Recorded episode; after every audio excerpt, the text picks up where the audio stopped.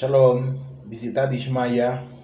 Vamos a comenzar esta semana con un pequeño estudio de la Parashá Shabua que tiene por título Bayeshev de el rabino David Pinto Shlita.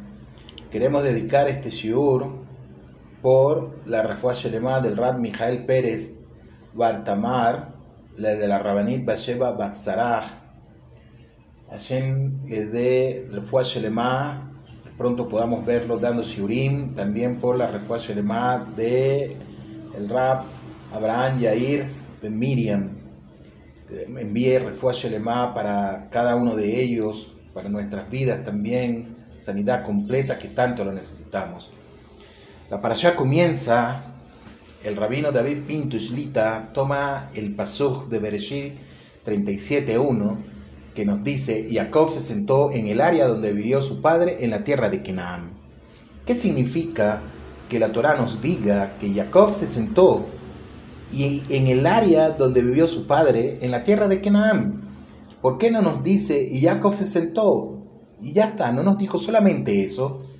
Dice nuestro Jajamín en el Yalkut Shimoni 904, y como ya se explicó de lo mencionado en Rashid, el comentarista clásico de la Torá, en el Sefer Bereshit 37.2, que Jacob se propuso asentarse con tranquilidad. Eso es lo que significa Jacob se asentó en el área donde vivió su padre en la tierra de Kenan. Él quería asentarse ya con tranquilidad. Jacob pensó, ya no tengo más ningún problema, ya Baruch Hashem, ya solucioné los problemas con mi hermano Esaf, ya se solucionó el problema con mi hija Dina, pero vino otro, recayó sobre él algo que también turbó mucho su alma y por muchos años, y fue la desaparición de Joseph. Dice el Pasuf que Jacob se asentó en el área donde vivió su padre. En hebreo, donde vivió se dice Megurei.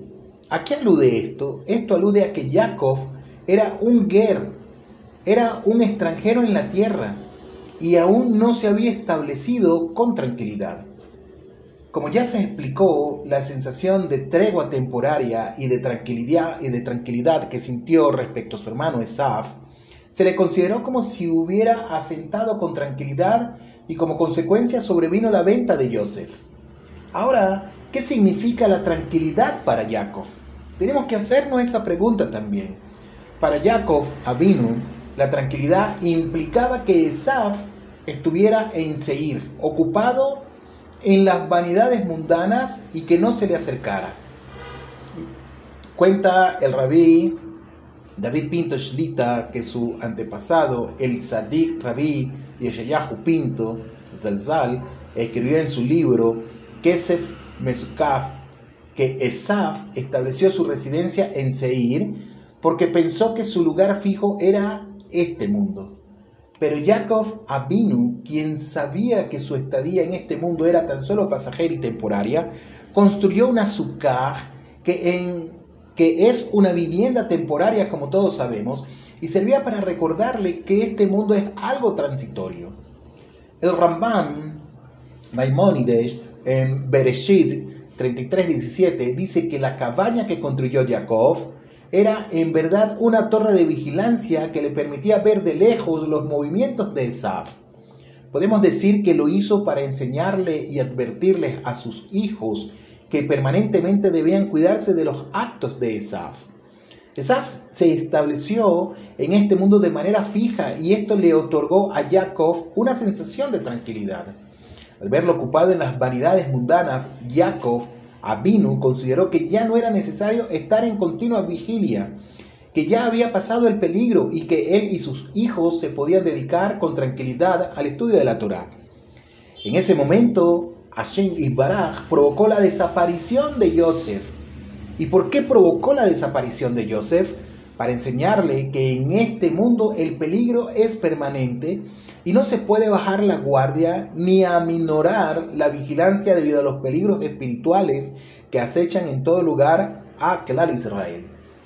Todo el tiempo Esaf está en el mundo.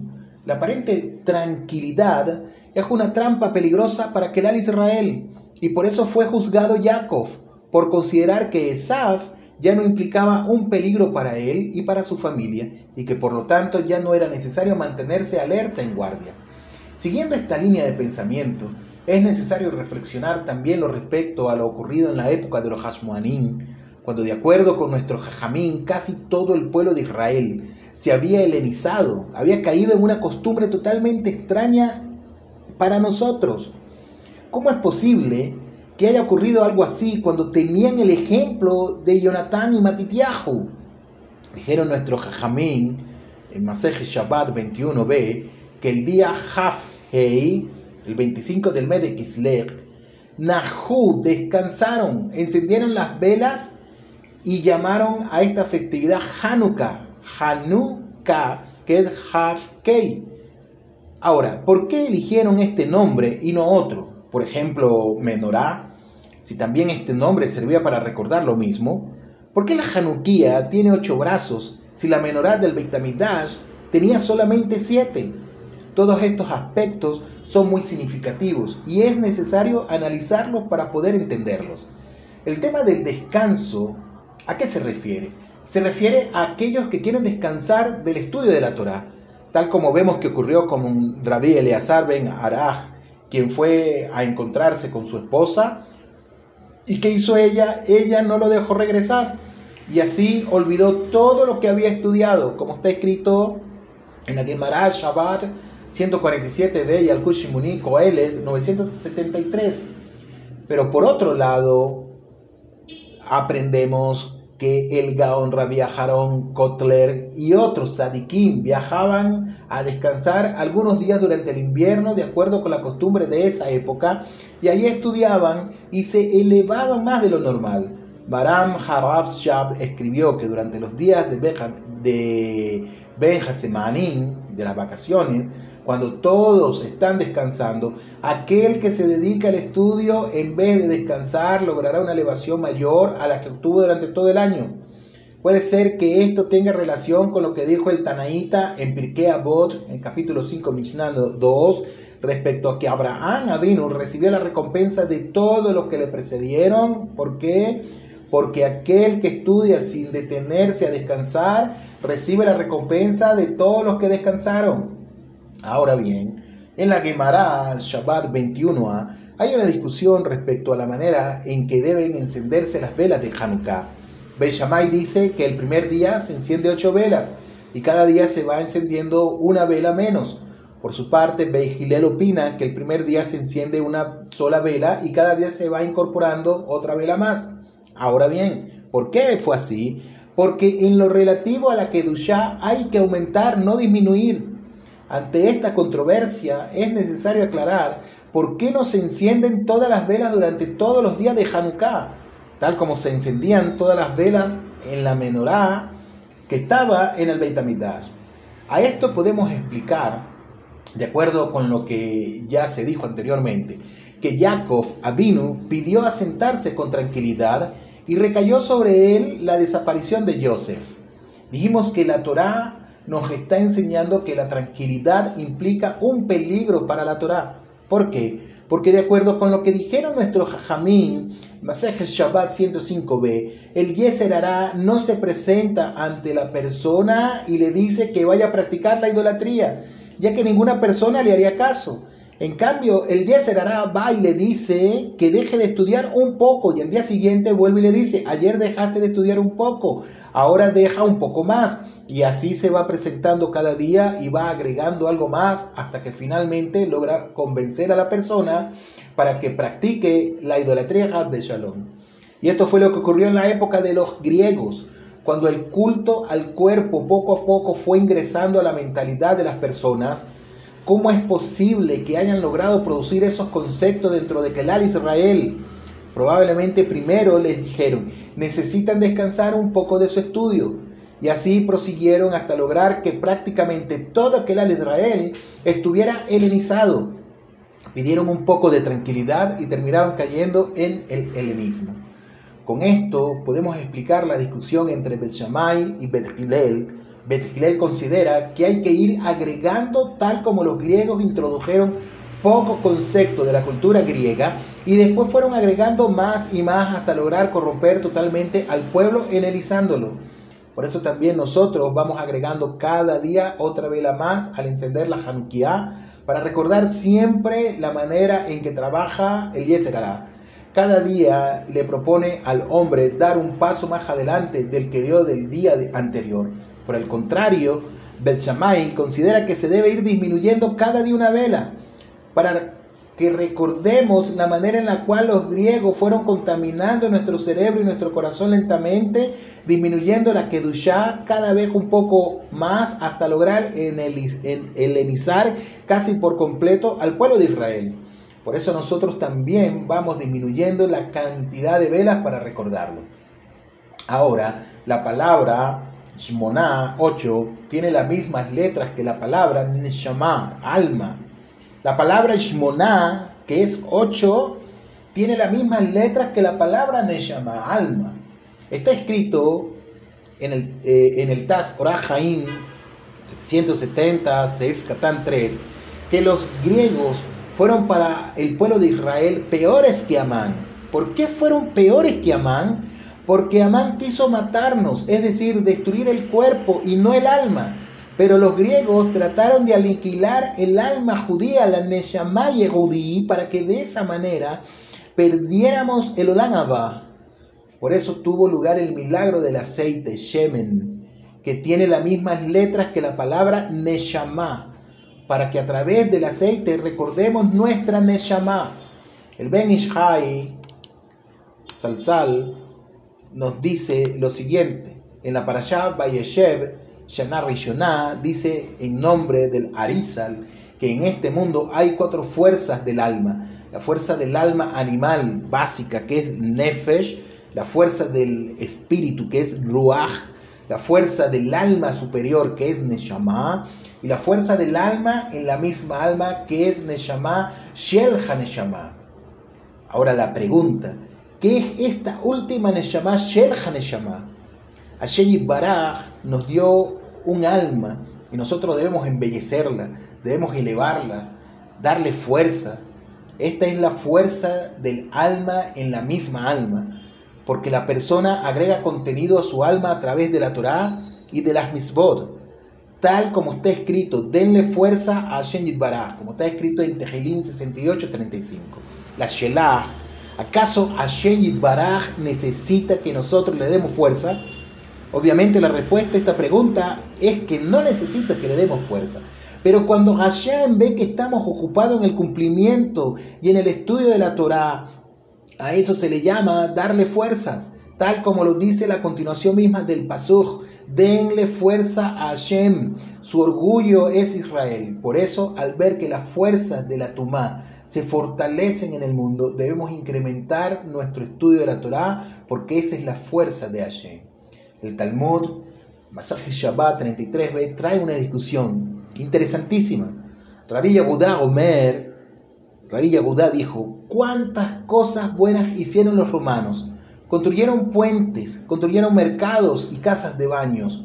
Rabbi Shimon Bar Yochai Omer, todo lo que hicieron fue para su propio honor. Por su parte, Rabbi Yosef se quedó callado.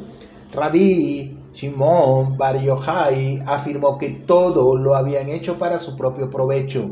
Construyeron puentes para poder cobrar impuestos, mercados para colocar allí prostitutas, casas de baño para que los elogiaran, y todo con el objetivo de lograr que los yehudí eligieran adoptar su cultura. Es decir, que utilizaron sus conocimientos como una trampa para ir atrayendo poco a poco a los yehudí. Aparentemente no hay nada malo no hay nada malo en un mercado, si no fuera que esto llevaba a que paulatinamente los judíos fueran apegándose a la costumbre de los romanos y a su manera de actuar. Eso fue lo que dijo Beigilel, que la razón principal por la cual se estableció el encendido de la vela de Hanukkah es para recordar lo que nos hicieron los griegos nos dieron un poco de tranquilidad y otro poco y otro poco más hasta lograr que prácticamente todos los Yehudín se lenizaran. Por esta razón, el primer día de Hanukkah encendemos una sola vela y vamos agregando cada día una más. para recordar el gran milagro que fue que los griegos no consiguieron concretar sus planes y fracasaron en su intento de hacer desaparecer a Israel. Ahora, si analizamos la palabra Hanukkah, veremos que Hanú viene de la Nuach, descansar, porque descansaron del estudio de la Torá. ¿Qué fue lo que los llevó a esa situación? La aparente tranquilidad que duró hasta el día Haf Hei, el 25 del mes de Kislev. En ese día los Hashmoanim comenzaron a enseñar y a difundir la luz de la Torá. Se cuenta que el Rab David Ben Hassan, uno de los grandes rabinos que hubo en Marruecos, se cuidaba de no arrancar ni un solo pelo de su barba. Y sin embargo, para no dormirse mientras estudiaba, ataba sus peyot de dos clavos en una esquina de la casa, hasta tal punto que se cuidaban los sadiquín de la tranquilidad. Debemos aprender de aquellos que se dedican al limud día y noche y cuidarnos de descanso y de la tranquilidad. Los jajamín establecieron el encendido de ocho velas, shmoná. Las letras de estas palabras son las mismas que las de las palabras Neshama, como dijimos anteriormente. La palabra Shemen, aceite, comparte la misma raíz que el nombre Menashe. Este es un tema muy profundo. Al octavo día de la inauguración del Misbeach, del tabernáculo, en hebreo Hanukkah HaMisbeach, trajo su sacrificio el Nasi, el presidente de la tribu de Menashe. Tal vez con esto Menashe Rabenu ya nos estaba dando una señal acerca de lo que sucedería en la época de los Hasmoanim. Los días de Hanukkah son para que recordemos que el descanso y la calma fueron los que provocaron la guerra y el proceso de helenización hasta el día 25 de Kislev, cuando los Hashmoanim comenzaron a iluminar los corazones de cada Yehudí. Por eso ascendemos en Kedushá de manera correlativa a cómo fue ocurriendo el proceso de helenización. Pero Beishamay sostiene que debemos recordar cómo fuimos perdiendo y anulando la influencia de la Neshama, ya que cada día bajaron un poco más hasta terminar helenizados. Las dos opiniones son verdaderas y apuntan a lo mismo. Dado que la alhaja se fijó de acuerdo a la opinión de Beijilel, es decir, que cada día se agrega otra vela más, también en la vida debemos comportarnos de esta manera, no mirar hacia el pasado, sino rezar para que Hashem nos permita agregar y crecer hasta llegar a ser Sadikim. A partir de todo esto, podemos entender por qué Hanukkah coincide con la Parashá Bayeshev, para enseñarnos que incluso Yaakov, que es el tercer pilar de la carroza divina, un hombre íntegro se le consideró en cierto grado un pecado el hecho de pensar en tener descanso y calma, a pesar de que el pensamiento no se considera como un acto consumado y como consecuencia tuvo lugar la venta de Joseph. Hay algo interesantísimo que debe ponernos a nosotros a temblar de miedo. El Zabá, Salsal, autor del libro Madregat Ha'adán, quien fue alumno del Ra Israel Salanter, en una ocasión vio pasar a una persona corriendo hacia su trabajo y le preguntó si estudiaba. Estudia un poco, le respondió y agregó, si estudio, de, si estudio, ¿de qué voy a vivir? Si estudio, ¿de qué voy a vivir? Le dijo el hombre al Sabá. El Sabá le respondió, estás preocupado por tu sustento para poder vivir y no te preocupas con que vas a morir. ¿Qué te vas a llevar a partir de este mundo? Esta es una historia escalofriante de Rabotai. ¿Por qué? Porque todos nosotros vivimos preocupados por cómo vamos a vivir y no nos preocupamos con qué vamos a morir. Esto no nos quiere decir que nos echamos en nuestra cama y no hacemos nada. No es así. No es la idea de lo que estamos hablando. Pero no nos preocupamos por el Olan Abba. No nos preocupamos qué nos llevaremos cuando nos llegue el momento de partir de este Olan AC. El cielo, en el cielo alegrarán, se alegrarán que tuvimos suficiente tiempo para hacer lo que debíamos. Esto es lo que debemos aprender de Jacob Abinu, que construyó cabaña para alejarse de Esaf y debemos prestar atención a la manera en la cual aprendió de los actos de Esaf para alejarse de él. Una vez, hace algunos años, cuenta el rabino David Pinto que tenía que viajar a Eres Israel, pero no había pasaje debido a la festividad de los otros pueblos. Por lo que se vio obligado a viajar haciendo escala en Grecia. Le provocó cierta incomodidad tener que descender en el lugar donde había vivido el malvado Antiochus. Al aterrizar en Grecia, era la hora del rezo de Minjá, y el rabino David Pinto se paró en un rincón para rezar. Al terminar, él notó que estaba rodeado de griegos, entre ellos varios sacerdotes que lo estaban observando con curiosidad. Y les dijo que estaba rezando y le respondieron, good, good, muy bien, muy bien. Cuando el avión volvió a despegar, pensó el rabino David Pinto, qué grandes son tus obras, oh Hashem. Yo, David Pinto, llegué a Grecia y recé mi hija. Si Antiochus viviera, me mataría. Pero ¿qué sucedió? Todas las personas que me rodearon dijeron, good, good. Antiochus hace ya mucho que murió y yo estuve en su tierra con Peor y Barba rezando, un yehudí. Después de un rato comenzaron a repartir la comida en el avión. Se le acercó uno de los asistentes de vuelo y le dijo, Rabino Pinto, tenemos para usted comida kasher. Le respondió que no le creía. Entonces se fue y regresó con una hermosa bandeja con comida kasher, le meadrin. Pero el rabino volvió a decirle que no le creía. Ellos no entendían qué era lo que el rabino quería. Les preguntó si eran griegos y respondieron que sí. Hasbe Shalom.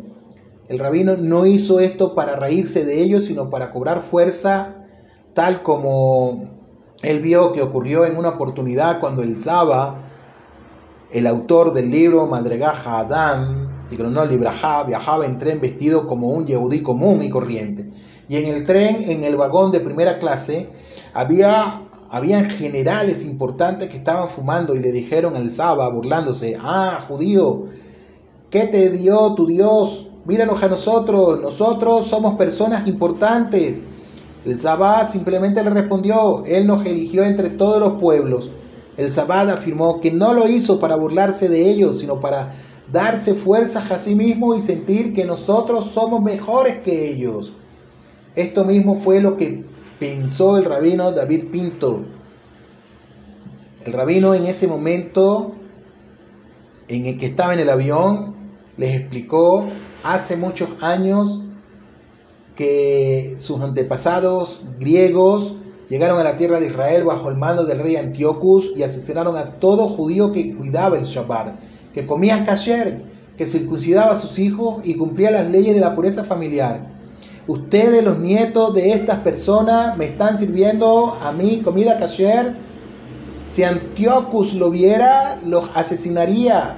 Esto es difundir el milagro porque el pueblo de Israel sigue vivo a pesar de que todos los pueblos del mundo quisieron eliminarlo y tuvieron la fuerza para lograrlo, pero no pudieron hacerlo debido a la fuerza de la Torah que nosotros estudiamos, por la Neshama, el Shemen, el número Shmoná y el y eso es lo que impide que puedan exterminarnos y de esta manera se difunde el milagro.